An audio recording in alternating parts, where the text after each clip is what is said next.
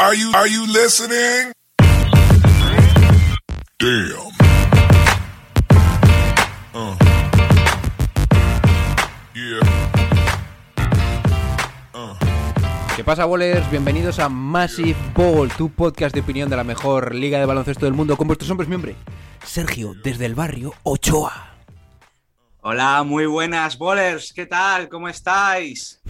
Pues semana, semana caliente, ¿eh? Semana caliente, pero más caliente que los comentarios de Puris, porque se viene. Hoy hay noticias, hoy hay cositas que contar.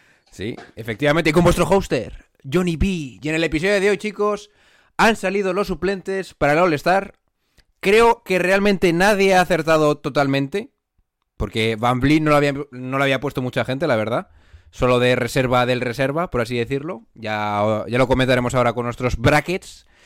También tenemos mm, unas duras declaraciones que puse yo en Instagram, como por ejemplo que creo que LeBron James está más lesionado de lo que parece. Y vamos a debatir este y otros cuatro hot takes que tengo yo por aquí. Luego también tenemos, pues, ha salido recientemente, pero para mí la noticia de este podcast. Están hablando los Sixers con los Nets de un posible traspaso entre James Harden y Ben Simmons y no es broma. Ahora, ¿eh? No es broma. Y por último, tenemos que hablar, bueno, tenemos dos cosas más, pero una un poco superficial, que es el traspaso que ocurrió ayer entre Clippers y, y los Portland Trail Blazers, que básicamente los Portland Trail Blazers eh, venden o regalan a Covington, ahora lo hablaremos, y Hmm. vamos a hablar con nuestro experto en los Kings del posible traspaso entre de Aaron Fox y Julius Randle, que si esto ocurre, pues yo ya pues vamos a los Kings y compramos la fran- franquicia tuyo, Sergio, y empezamos a poner ahí las, las cosas en su sitio, porque esto sería ya salvaje. ¿Qué opinas Sí, del panorama y cómo llevar la semana o el fin de semana? Bueno, semana bastante bien, un poco nervioso porque el- por el 3 deadline, pero bastante bien. Y bueno, yo a mí me parece eh, que hay mucho contenido para dar este, este capítulo, así que vamos a darle. Pues ya lo habéis oído, cuando las noches de NBA se hacen largas y los días pesados, siempre tendréis Massive Ball para pasar un buen rato. Comenzamos. It's one of the worst days that I've had in a long time.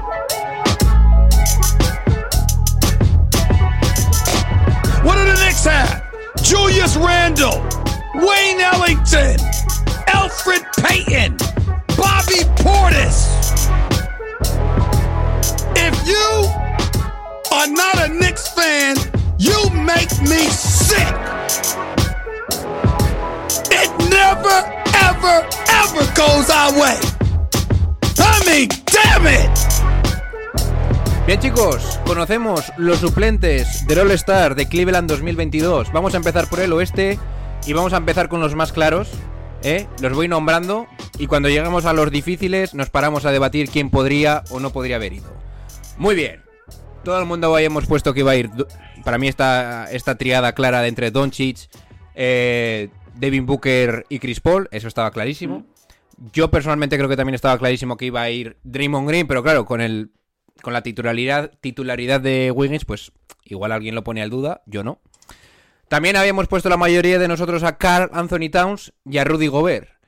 Y el que ha entrado, que puede ser un poco mm, raro, sobre todo con la temporada y las declaraciones que está haciendo, es Donovan Mitchell, que recientemente ha habido un poco de beef, un poco de cabreo entre Donovan Mitchell y, y Rudy Gay y que ciertamente los Jazz no están teniendo mejor, el mejor mes de febrero febrero y de enero. Vale, debatamos simplemente a Donovan Mitchell. ¿Te parece bien? ¿Te parece mal? ¿Crees que podía otro jugador, pues por ejemplo Murray de los Spurs o algún otro por ahí? ¿Crees que podía haber ido en su lugar? A ver, a mí me parece bien. Al fin y al cabo, a pesar de la mala situación de los Jazz, eh, son cuartos del oeste y Utah lleva dos meses eh, haciendo, rindiendo en los tres primeros y Donovan Mitchell está haciendo una buena temporada hasta este mes de enero. Yo creo que la gente que puso a DeJounte Murray, con todo el respeto, es un poco flipada. Ahora, creo ahora. que estaba entre, estaba entre Mitchell y Anthony Edwards. Desde mi punto de vista, estaba entre Mitchell y Anthony Edwards. ¿Seguro? Eh, para mí sí. Edwards para mí... Antes que Murray. Muy justo. Para mí el que estaba justito era Murray. eh. Yo es que ya te digo, para mí era entre Mitchell o Anthony Edwards. Eh, al fin y al cabo, para, aunque haya ido Towns como representación de Wolves, yo lo llevo diciendo un buen tiempo. Para mí estos Wolves, si están arriba, entre comillas arriba, bueno, en playoff, en play-in en este momento, es por Anthony Edwards más que por cada Anthony Towns. A mí, ya te digo, la estrella de los Timberwolves me parece más Edwards en cuanto a juego. Creo que es el más líder del equipo que Towns que Towns es un grandísimo jugador, pero le falta ese carácter. Por eso tengo mejor consideración a Edwards que a Towns, por ejemplo. Y yo ya te digo, entre Mitchell, para mí la pelea sería entre Donovan Mitchell o Anthony Edwards. En ningún momento Ujú. metería a DeJounte Murray. Bueno, a ver, eh, yo creo que el hecho de que vaya Towns ya te limita mucho el hecho de Mm. que puedas debatir a Edwards con otro jugador. A ver, yo personalmente es el jugador que más me gusta en cuanto a mentalidad, por el hecho de simplemente estas perlas que te sueltan. Yo es que como crezca un poco más voy a ser el nuevo Michael Jordan. Yo Sí. es que soy imparable. Yo, pues es que eso es lo que yo quiero en un jugador. Eh, Es que, es que nos gustan los flipados. Bueno, no, los flipados. Pero si eres número uno del draft, pones tus Sí, bols ver, sobre la claro. mesa para todo, porque es que así, No, eso co- sí, así es como tienes que ir en la NBA, macho, porque si no te acabas convirtiendo claro. Pues eh, perfectamente en Andrew Wiggins, que ha tenido la suerte de llegar a Golden State Warriors y encarrilar su carrera, pero así han ido Sí, las sí, cosas claro. para muchos números uno del draft. Bien, como... Mismamente Towns, mismamente Towns. Bueno, pero Towns, macho, yo sigo, yo por mucho que lo haga mal, yo a Towns siempre le guardo cierto respeto porque hace cosas muy, muy claras de ser una superestrella, como estos triples, eh, Sí. es- ¿sabes? La, la Es- cosa es complicado. es que para mí tiene el talento de superestrella y, y- y con Anthony Davis, Anthony Davis me pasa igual. Tiene el talento de superestrella, pero le falta el carácter de superestrella. Por eso son dos jugadores, Towns y Anthony Davis, con los que Sí. mm, no los tengo muy. Pero muy te voy a decir una cosa. Sergio. Mm, Dime, dime. Tú tienes un traspaso. Tú imagínate que eres un equipo Lakers, Celtics. Mm. Y tienes a Towns o a Davis sobre la mesa. Tú lo das todo. Tú sabes identificar que tú tienes que dar todo por conseguirlo. Sí, hombre, eso está claro. Y por muy mal que juegue Towns. Yo creo que eso nos. De momento, hasta que no tenga 30, 32 años, eso no se va a ir de su. de su ficha, por así decirlo, de su calidad. Pocos jugadores hay, hay que Mm. tú dirías eso. Porque a mí, lo tiene. ya, pero tú te dicen, dame todo lo que tengas por Edwards. Lo haces. Todo es. mm, Pues paquete similar a Lakers. Tú lo harías por Edwards. Aún tiene que demostrar un poquito más, pero no sé. Es complicado también, ¿eh? Pero es que por Towns tampoco, por Davis sí lo haría. Por Towns tampoco. Towns y Edwards- Yo sí, ¿eh? Yo por Towns no, ¿eh? ¿Por qué no? De verdad. Yo creo que sacarle del. Yo de verdad siento que hay una capacidad, hay un potencial latente ahí en, en Towns y en cuanto se vaya de Timberwolves de verdad lo explotará. Puede Por- ser, igual la presión, igual la presión de, de líder no la lleva bien, igual como segunda espada como Davis, la puede llevar mejor. Imagínate unos, unos Celtics por, con Tatum, Tatum de primera espada y Towns de segunda, tal vez veamos el mejor nivel de Towns. He dicho el Celtics como podría decir otro equipo. Mira, pues ya que estamos hablando de esto, Sergio, te voy a poner un poquito en una tesitura dura. ¿Por qué jugadores darías tú la granja de farm, como dicen en Estados Unidos? Porque yo tengo claro que sería probablemente aún por LeBron. Bueno, bien, LeBron James aparte. Seguro Doncic, seguro Kawhi, aún así. eh, seguro Kevin Durant, Giannis, ¿vale? Jokic. Hmm. ¿Darías la, ¿Darías la granja por Paul George, por ejemplo? No, por Embiid sí. Eh, tengo que. uf, a ver. Estoy Esto no lo hemos preparado, ¿eh? Os lo aviso ya. No, no, esto está saliendo. ¿Darías la granja por la Melo Ball? Freestyle total. Uf, Uf, tampoco, yo ¿eh? sí, ¿eh? Yo sí. Trae ya un sí, trae ya un sí. Pues yo traía uno. Trae ya un sí. Y vamos a definir un poco lo- lo que es la granja. La granja es que tú consigues esta pieza y ya puedes hacer bien los movimientos del futuro porque no vas a tener draft para hacer nada. Y te digo, y te digo otro nombre que igual a ti te puede sorprender. Por Jimmy Butler lo haría. Uf, ya sabes que a mí Jimmy Butler, Jimmy Coffee Butler me, me acelera mucho, ¿eh? El corazón. ¿Qué pasa Y con...? por Morant, y por Morant igual también, ¿eh? Es que Morant últimamente, uff, ¿Darías la granja por Sion? el plan, el plan. Eh, a ver, eh, Yo di la granja y la paja. yo creo que también lo daría. Joder, es que que sí la doy. es un jugador muy, muy especial y yo creo que está forzando su salida con esto del sobrepeso. I told you ahí, eh. Sí, sí, tal cual. Por cierto, esto seguro que no os viene a cuento, o os da igual, pero yo que me escucho a Windhorst y él, vamos, lleva apuntado todo. Hoy, o bueno, hoy no, ayer, era el día deadline en que se puso los Pelicans para dar una evaluación del estado de salud de Zion. Y aquí, no, aquí nadie sabe nada. ¿Os acordáis de que dijo que le íbamos a revaluar? Bueno, pues ya ha pasado ese tiempo de revaluar. O sea, ahora llevamos a la deriva. Bien. No tiene nada que ver, pero lo suelto igual. Vamos Sí, con el este. bien. Bueno, sí que tiene que ver, ¿qué cojones? Bien, vamos a ver el este, que de qué van estos tíos. Tenemos por parte del este a los siguientes jugadores suplentes para el All-Star 2022. Jimmy Buckets, Tatum, voy a decir los más claros, eh, James Harden y Lavin. Hasta ahí yo creo que todo el mundo estaba de acuerdo Sí. que iban a salir. Y luego tenemos tres nombres. Sobre todo yo creo que he acertado yo personalmente con Middleton, porque a mí me parecía obvio que Middleton después del anillo debería ir. Ahora lo debatiremos. Y los dos, y dos jugadores que debutan, por así decirlo, son Garland y Van Vliet. Vale. Vamos a empezar por Garland. ¿Tú pusiste a Garland? Hombre, Ya lo sé, el primero lo pusiste. falta- por supuesto. Sí, sí. Bien. Yo sigo pensando que mm, no sé si pondría a Garland antes que a Lamelo. Eh, pero esto es muy sencillo también. ¿Dónde se juega el Star? En Cleveland. También La se jugaba el año pasado en Atlanta y no fue, Trey. Sí, pero ahora va la segunda cosa. Eh, Cleveland está haciendo mucha mejor temporada que Charlotte y de Cleveland no se esperaba nada y de Charlotte se esperaban cositas. Entonces, eh, por esa regla de tres tienes que elegir a Garland antes que a, que a este, que a Lamelo, que yo a Lamelo también lo hubiera metido. No lo metí porque quería meter a Van Vliet, pero, pero a Lamelo lo hubiera metido. Yo siempre pensé, chicos, que Van Vliet, no se habla de él realmente, pero la temporada de Van Vliet de- en Toronto es realmente mejor que Lamelo, ¿eh? Sí, Yo pienso. Porque Lamelo, eh, espectacularidad, todo lo que tú quieras, pero en cuanto a números duros, yo creo que Van Vliet está claramente es claramente superior. Ha tenido partidos de 30 puntos, una hace, en este mes de enero pasado hizo varios partidos de 30 seguidos, tal. Yo creo que estaba jugando claramente mejor que Lamelo. Entonces, Sí, además también se tira mucho de. En los All-Star se tira mucho de, de- de edad. Eh, por ejemplo, Lamelo tiene 20, 21 años. Sabes que va a ser All-Star tarde o temprano. Van Vliet tiene. Es de mi edad, tiene 27.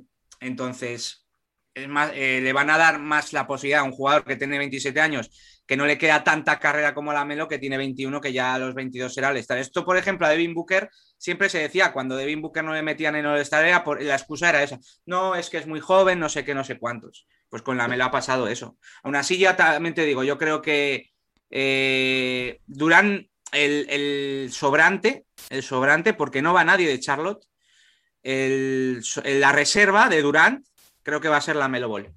Mm. O Briches, pero creo que Lamelo antes que Briches. espero que no hagan la babosada de que como es un frontcourt, eh, Kevin Durant, Ah, claro. ojo, eh. Podrían hacerlo, sí, sí. Y entonces vaya Bridges. Sí, A mí me parecería un poco escándalo que fuera Bridges y no Lamelo, ¿eh? También te lo digo. Ya. Bueno, en general, ¿estás conforme con estas elecciones? Pues la verdad es que sí, en, en el oeste he acertado todas y en el este fallé una porque se me olvidó meter a Harden, entonces estoy, estoy muy conforme, la verdad. Vale. Ok, pues vamos a cambiar de tercio mm, y vamos a hablar de mi post. ¿m? De las cuatro duras declaraciones lo vamos a pasar por encima porque nos podemos tirar aquí hablando muchísimo, hacedme caso. Y he sacado mi segunda edición de las duras declaraciones de John Ball. En Instagram lo tenéis si queréis ir a venir a amenazarme con la recortada. Y es lo siguiente. Primera dura declaración. LeBron James podría estar out for the season. Podría estar perdiéndose la temporada. ¿Por qué digo esto? Porque ya, ya es más, más de un sitio donde estoy escuchando que LeBron James no vuelve porque está valorando opciones. ¿Opciones de qué? Te preguntarás, porque no se sabe realmente qué tiene en la rodilla. Yo pienso que tiene una lesión de menisco y que están valorando si mm, hacerle una operación para alargar realmente su carrera. Esto es totalmente una hipótesis mía, ¿eh? no lo digo, no es ni información ni nada. O mm, como hacen un tratamiento conservador para que siga jugando y dando a entender que esto no se va a recuperar hasta que no deje de, jugar al baloncesto y que hasta donde dure, dure. Eso es lo que yo pienso de la situación.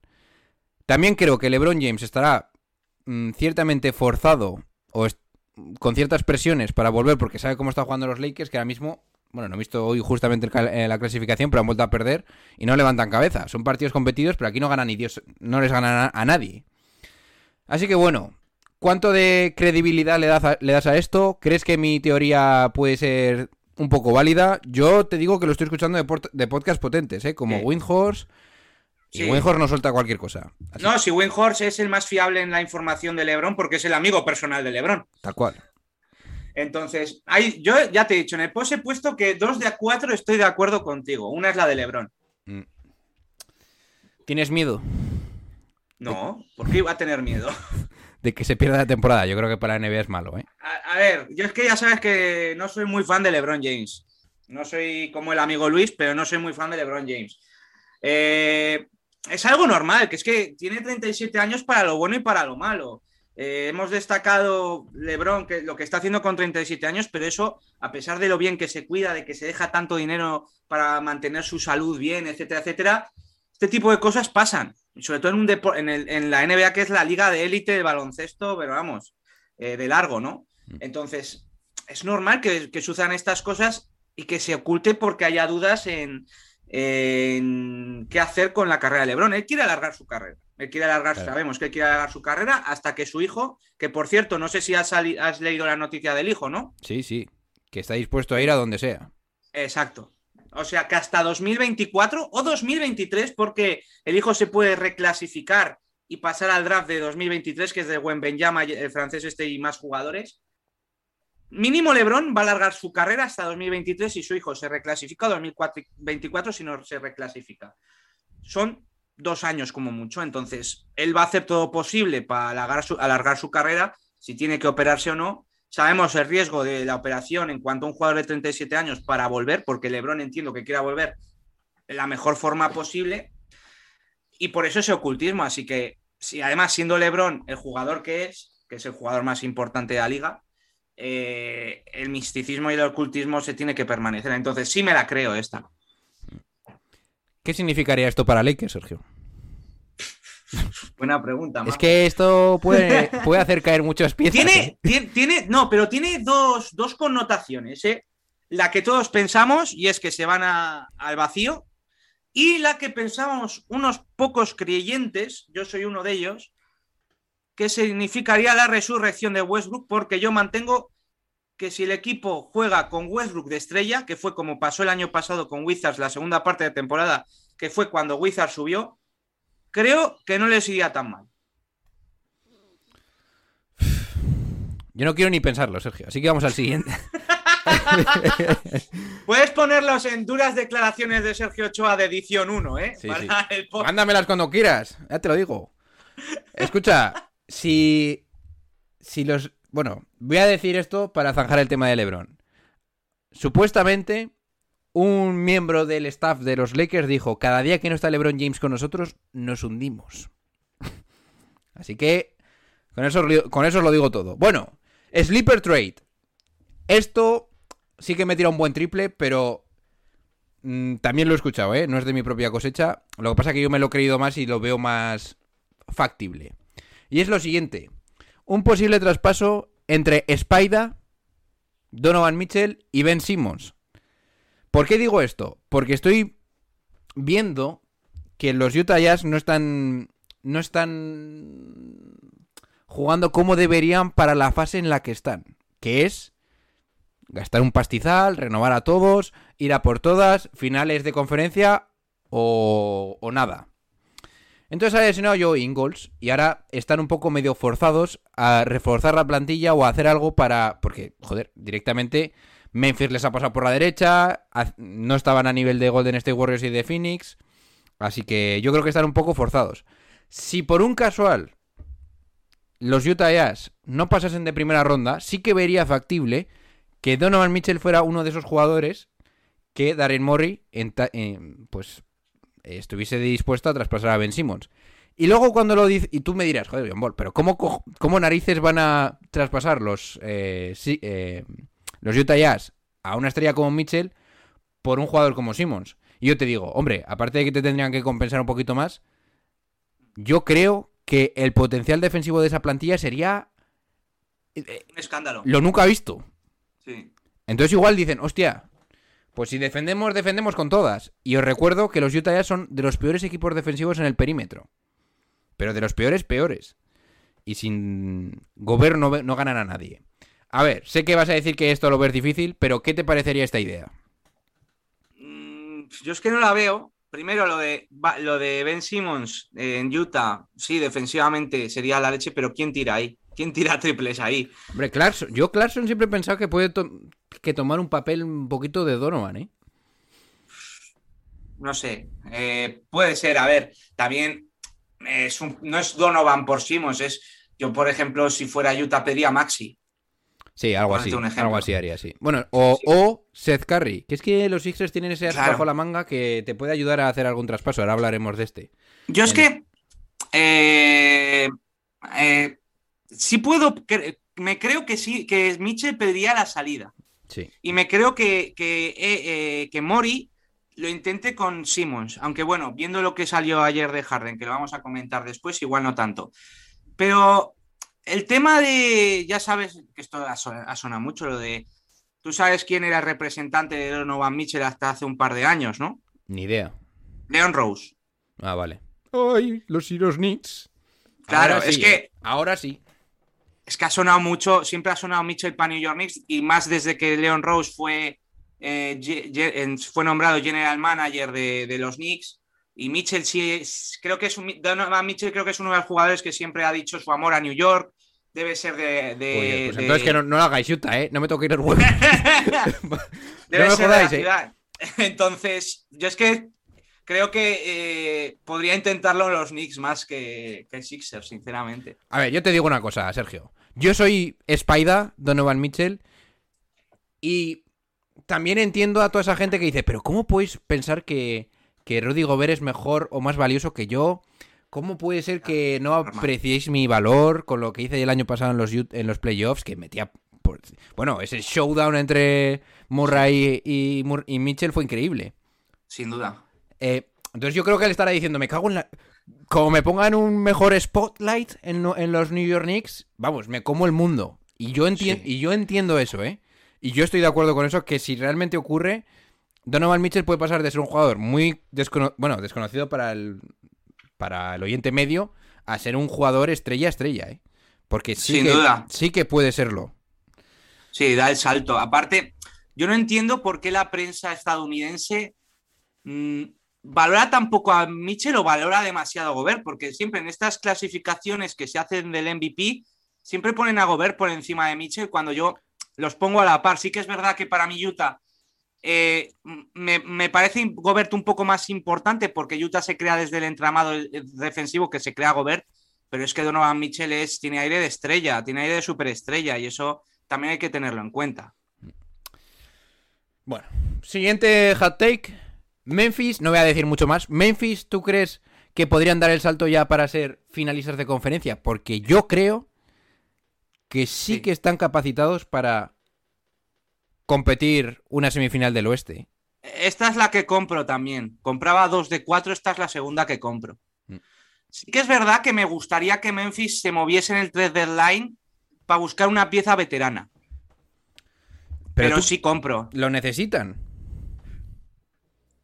Siempre ayuda. A ver, no tiene que ser un. ¿Pero como quién? ¿En qué posición?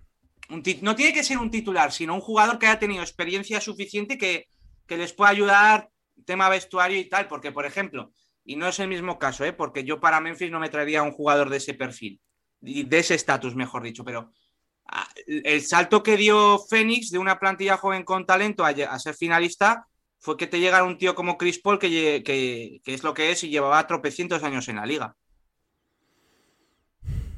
Sí, pero yo creo que es, es que no es equiparable, eh, yo creo. eh. No, no, no es equiparable. No Pero- estoy diciendo. Aquí, pero, ¿qué me estás diciendo? ¿Un rollo Iguadala? ¿Crowder? Algo así, por alguien que te meta por una hostia. ejemplo, por ejemplo, Patrick Beverly. Por ejemplo, ese tipo de jugador. No sé, ¿eh? Y acelerar el proceso. Pero no, no- tampoco aceleras el proceso, escucha, Patrick. Sí, dime. Yo es que estoy viendo factible, y muy factible, que los Memphis Grizzlies sean los nuevos OKC, ¿eh? De. De los OKC, de los que llegaron a la final. Sí, los de, eh, los de los tres MVP, sí. Sí. Creo que tienen menos talento que esos OKC. eh, Yo no lo sé, te- eh. Estamos Igual diciendo. por tres estrellas, vale, pero. Escucha, escucha, Durán, Harden y Westbrook, los tres han ganado MVPs, ¿eh? Bien, y estoy de acuerdo con eso.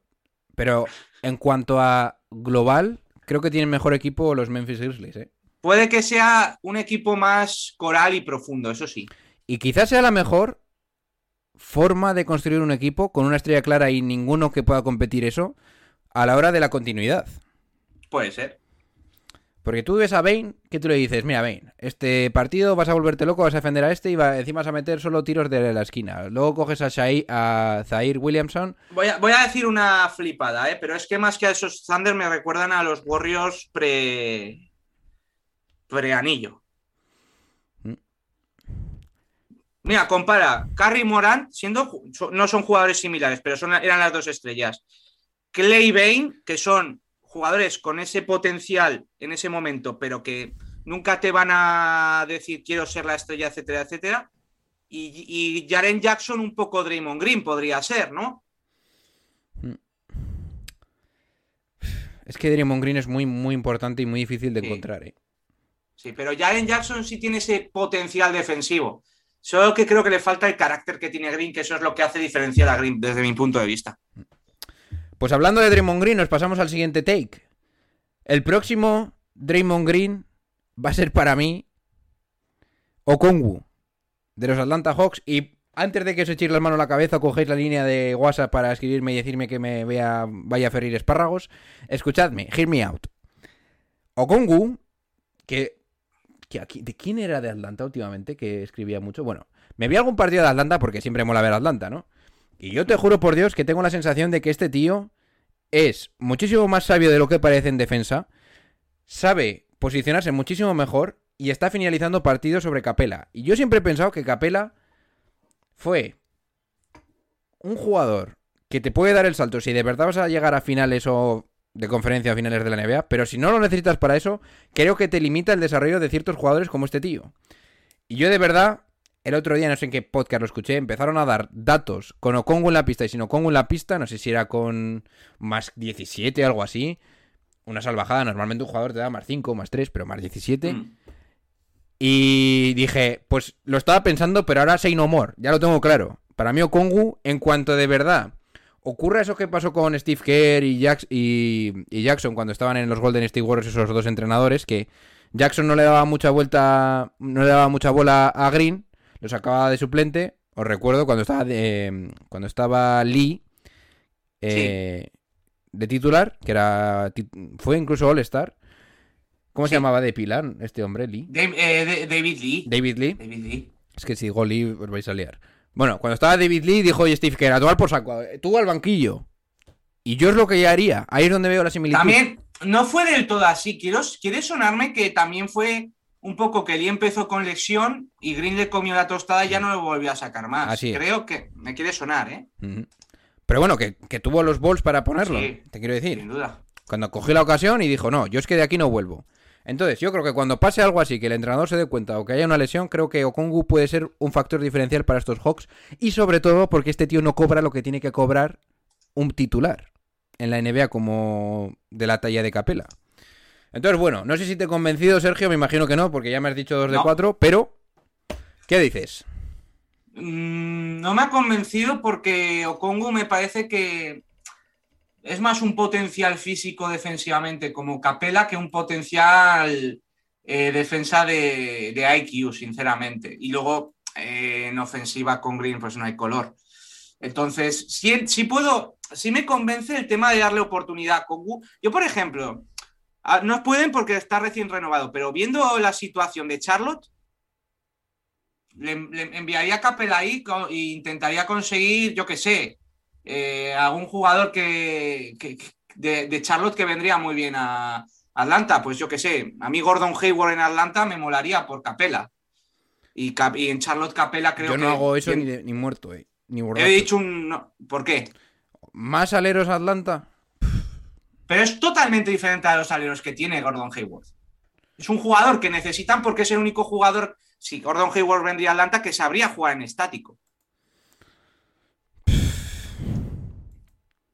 No sé. Lo No. que quiero decir con esto es que si yo soy Charlotte, voy a por capela de cabeza y Atlanta no creo que tendrían problema en dárselo por, por- porque Okongu puede hacer el Sí, eso de estoy de acuerdo. Sí, Pero yo no quiero a Hayward. A mí dame. Pues que- ¿A quién? Pues hombre, no me vas a dar a Bridges, no me vas a dar a. Claro. A PJ Washington quieres. Dame capital del draft. Tal cual. Ah, bueno. O Rosier. Sí, bueno, pues mira, Rousier. Mira, pues por ahí igual podríamos trabajar algo. Hmm. Bien, pues esos han sido mis hot takes. Si queréis podéis pasaros a comentároslo. Y así os contesto por Instagram, que siempre está bien. Y vamos a, para mí, la noticia en la condomi- condomina, ¿no? No soy, no soy muy de fútbol, pero creo que, creo que era así. A ver, oficialmente, noticia soltada en NBA, NBA Maniacs por Jacobo León, nuestro Jacobo León. Los Nets y los 76ers negociarán por Harden y Simmons antes del cierre de mercado. Así lo suelta Jacobo, ¿eh? el, el- el asesino de él. Pues parece ser que no es broma. Parece ser que esto que Harden en su momento dijo que se quedaría en Brooklyn, que no quería saber nada, parece que es humo.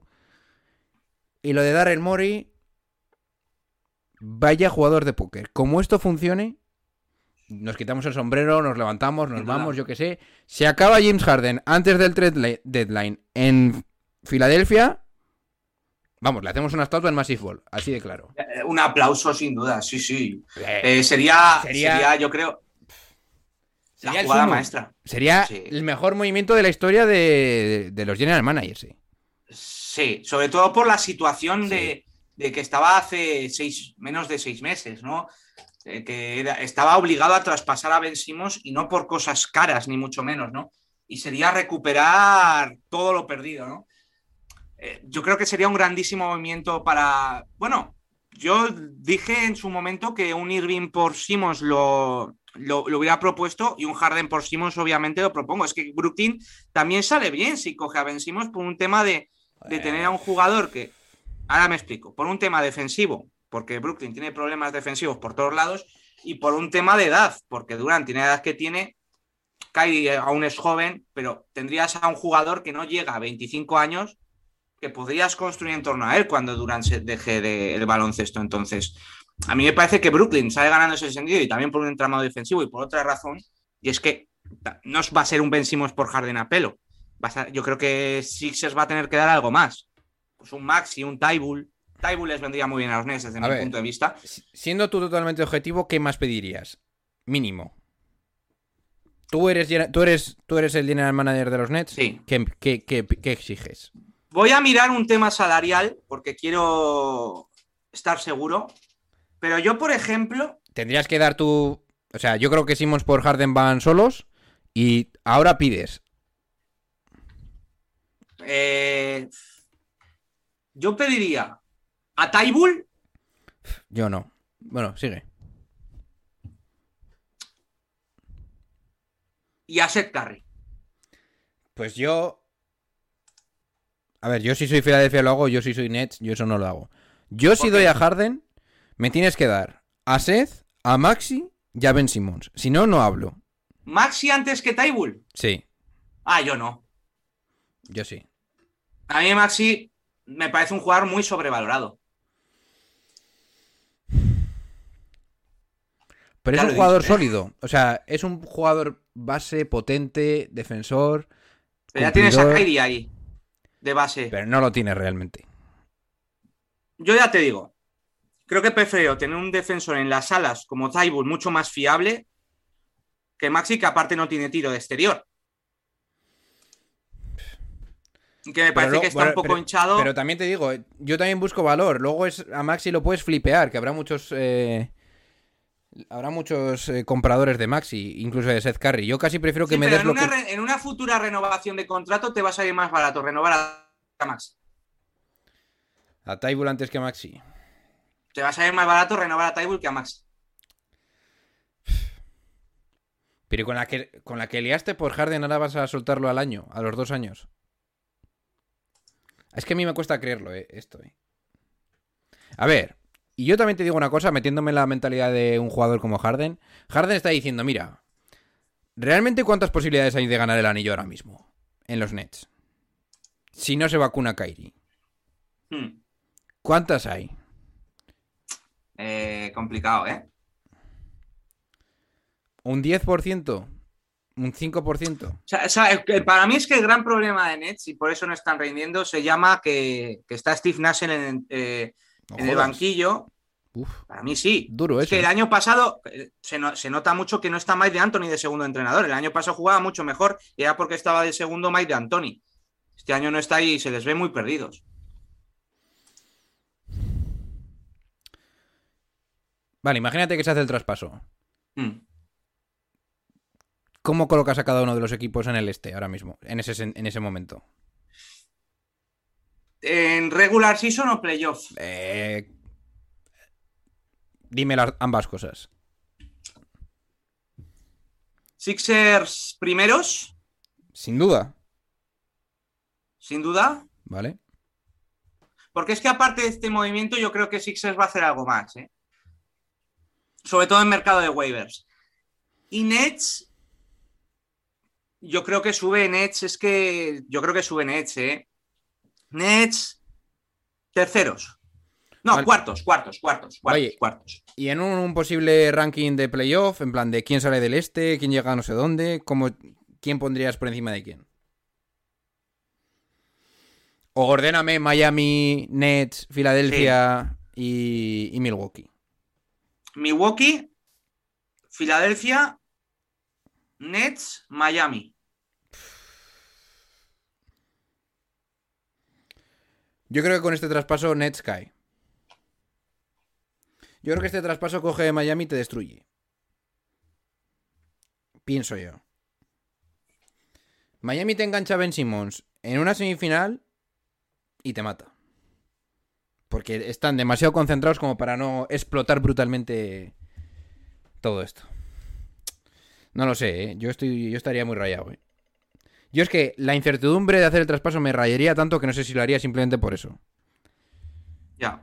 Y es que igual estar, es que realmente estás dando a uno de tus mayores competidores. Pero ¿qué, es, ¿qué incertidumbre es peor? ¿La que tú piensas o la de perder a Harden en verano por Pero, nada? A ver, yo ahora mismo sé que con lo que tengo en plantilla soy el mejor equipo ofensivo casi de la historia. Sí. Pues casi. Pero es que defensivamente no eres nadie. Vale, pero cuando llega a un punto en el que es que no es lo mismo ser muy bueno en defensa o muy bueno en ataque que ser el mejor de la historia. Es que cuando eres el mejor de la historia, de los mejores de la historia, casi que te da igual lo demás.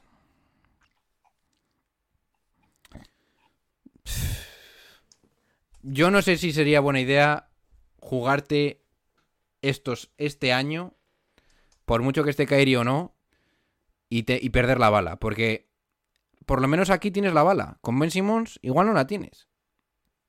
Con Ben Simmons te conviertes en un jugador, en un equipo compensado. Pero a la hora de ver qué equipos compensados. la, la mayoría de equipos que han ganado el anillo es sobre todo por ser compensados. Porque son muy buenos en las dos áreas.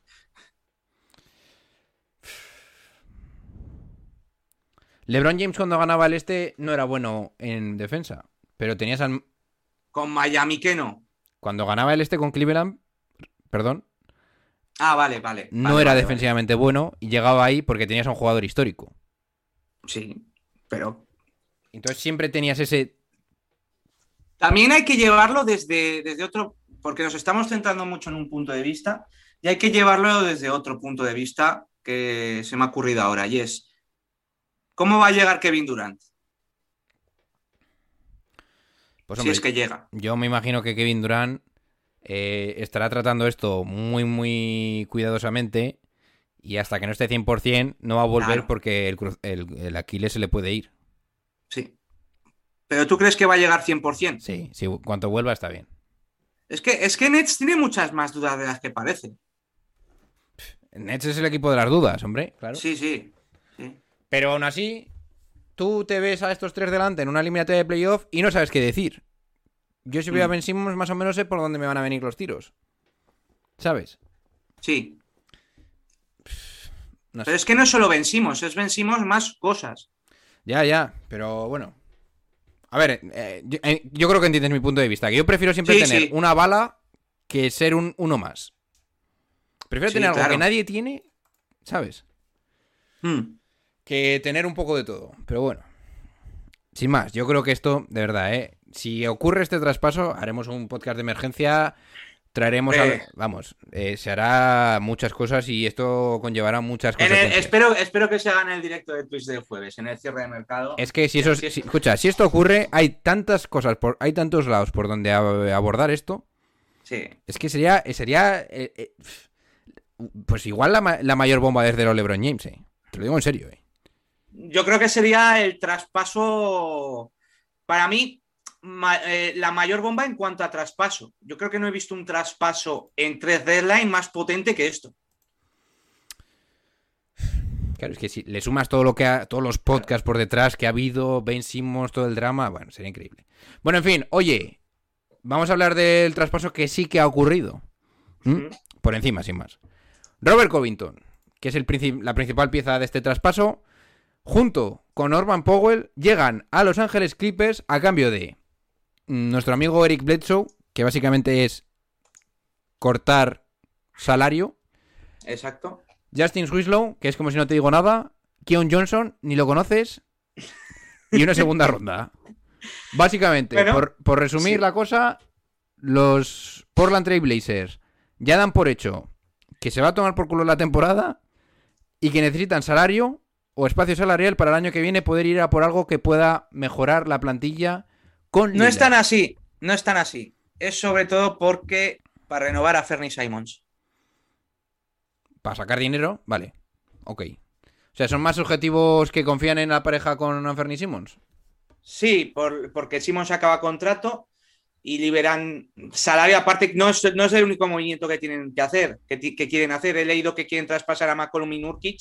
Y si quieren mover a McCollum es por darle espacio a Simmons. Aparte, este movimiento para Portland eh, salen del lujo, que eso les viene muy bien porque llevan en lujo metidos igual cinco años y un equipo que está metido en lujo y no llega a playoff, pues es un fracaso, ¿no?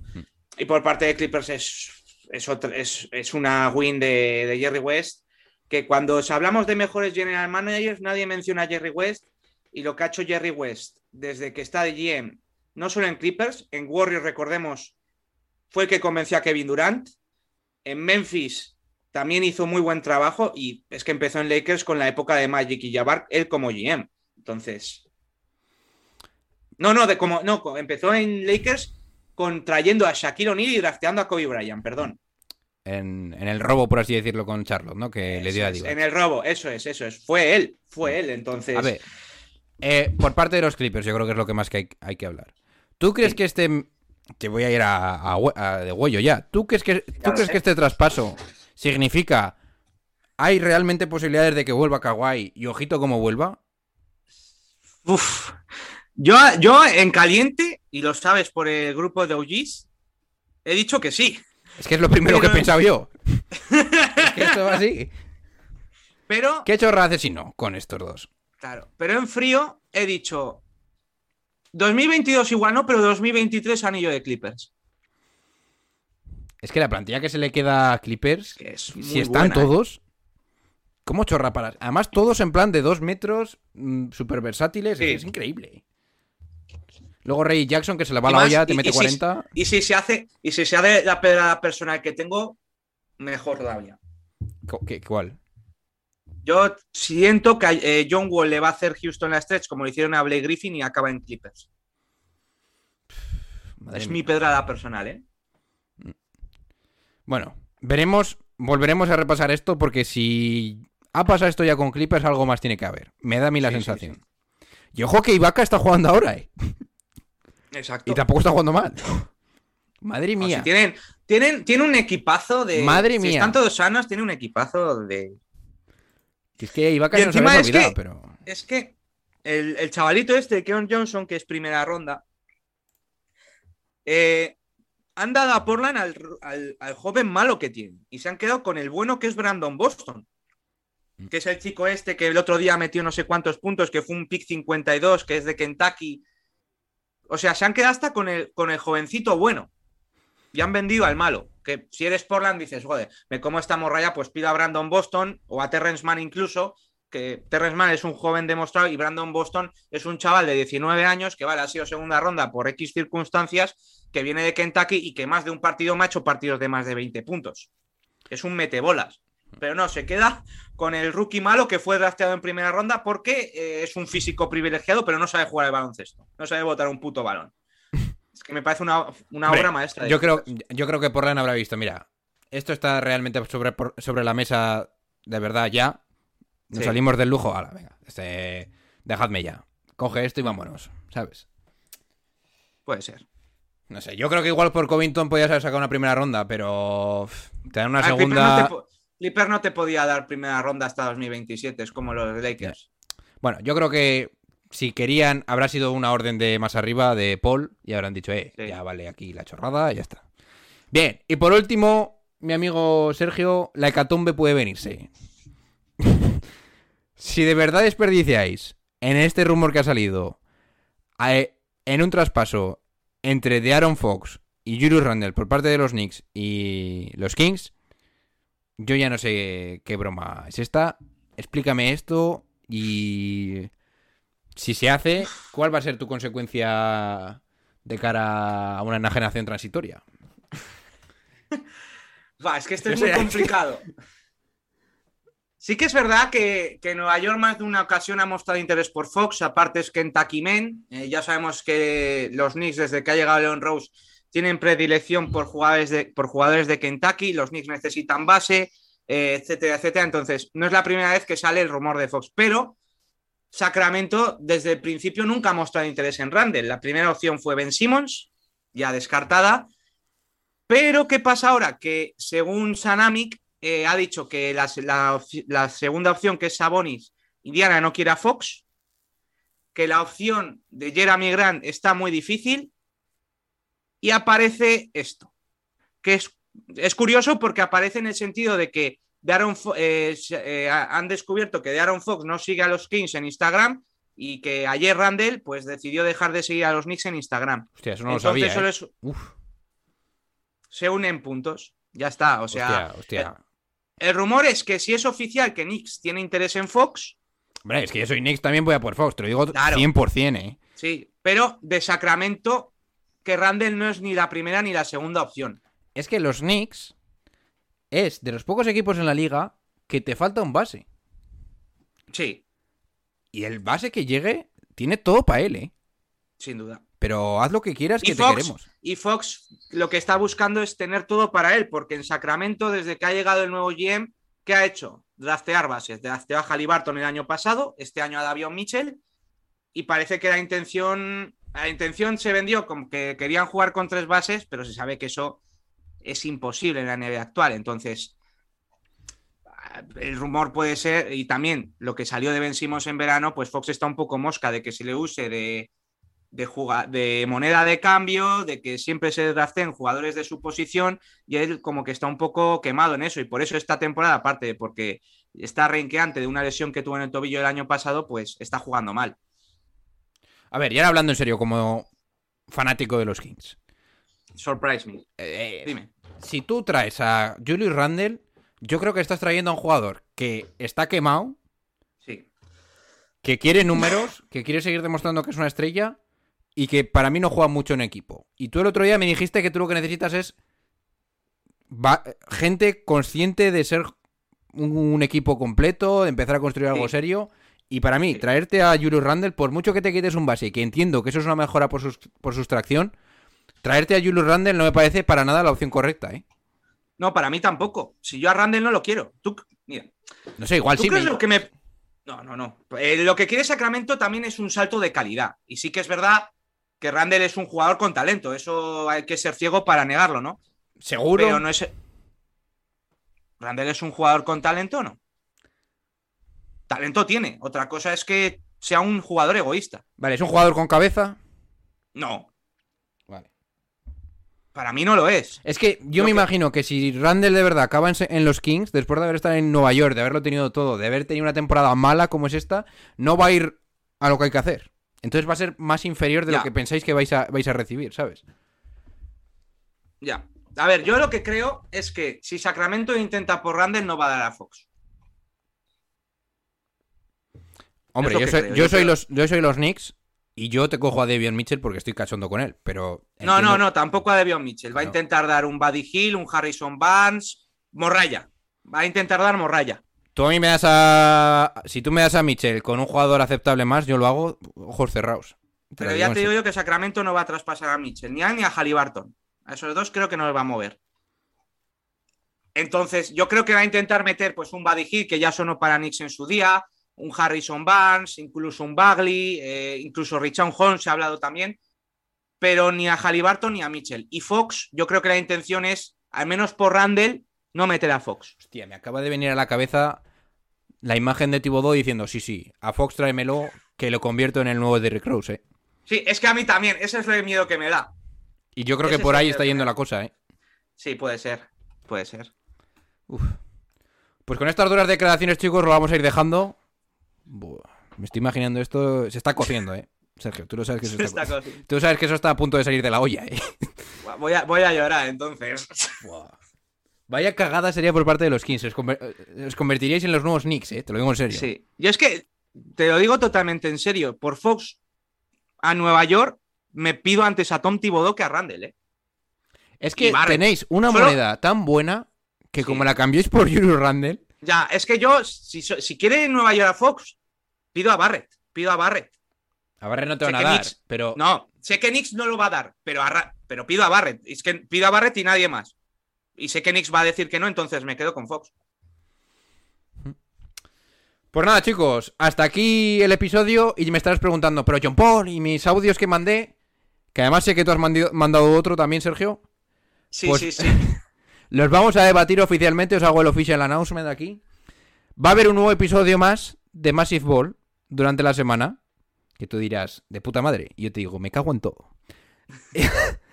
que solo vamos a hablar de los mensajes, o sea, vais a tener un programa solo para vosotros. Va a ser el lunes, que nos vamos a levantar, mi hombre, Turis y yo, a las 8 de la mañana o así, para tenerlo preparado para cuando estéis ahí con el, con el trabajo lo que sea. Vais al trabajo y tenéis el episodio. Tampoco os confirmo que podamos mantenerlo en el tiempo, pero por lo menos es la idea, ¿eh? Y así, pues, si mandáis 100 audios, pues nos da tiempo a hacerlos y no reventamos los episodios de, de- durante, la, durante la semana. Que además yo personalmente me gusta mucho, de verdad, hablar con Sergio de temas más profundos porque aprendo bastante. Así que eso. Eh, episodio lunes a las 8 de la mañana, a las 9 más o menos estará subido. Tal cual. De la línea caliente. Que os recuerdo, que no lo tengo aquí abierto, pero si lo tienes por ahí el número, eh, que Ah, es el te siguiente número. Aquí buscando como un loco. Tenía que haberlo tenido, tenía que haberlo tenido preparado, pero a ver. La línea caliente es más 34 si estás fuera de España. 603 11 70 43. Repito, 603 11 70 43. Mandad el audio este fin de porque se contestará rápidamente el lunes. Vosotros sabréis. Pues nada, chicos, hasta aquí llega el episodio. Os recordamos siempre que podéis seguirnos en las redes sociales, en Twitch, en Twitter, en YouTube, en Instagram. Y si queréis apoyar el proyecto económicamente, lo podéis hacer por iVoox en la pestañita de apoyo o soporte. Yo lo tengo en inglés, pone support. O en Patreon, para convertiros en masivos OGs y entrar en el grupo de OGs y mandarnos cosas personalmente en el grupo y estar ahí con toda la fanaticada. O, pues recibir contenido especial que hacemos todos los días y todas las semanas. Ok, Sergio, últimas declaraciones antes de irnos. Estás cagado, ¿no? Sí, la verdad es que estoy bastante cagado después de tocar este último tema. Porque te estoy convenciendo de que va a, de que va a pasar. Cabrito. Bien, pues con la penumbra de nuestro amigo Sergio, nos vamos despidiendo. Se van despidiendo ustedes, vuestro nombre es Sergio Ochoa desde el HUD No, chicos, pasadlo bien. y vuestro hoster, el loco John Yuribe. Venga, chicos, pasadlo bien. And I got love for David Fisdale, too. And oh, by the way, when we talk about girlfriends and wives in the NBA, y'all need to take a look at Mrs. Fizdale. My God, she's something special. I assure you, you would see why that man is one of the happiest men on earth. Having said all of that, Take that for data.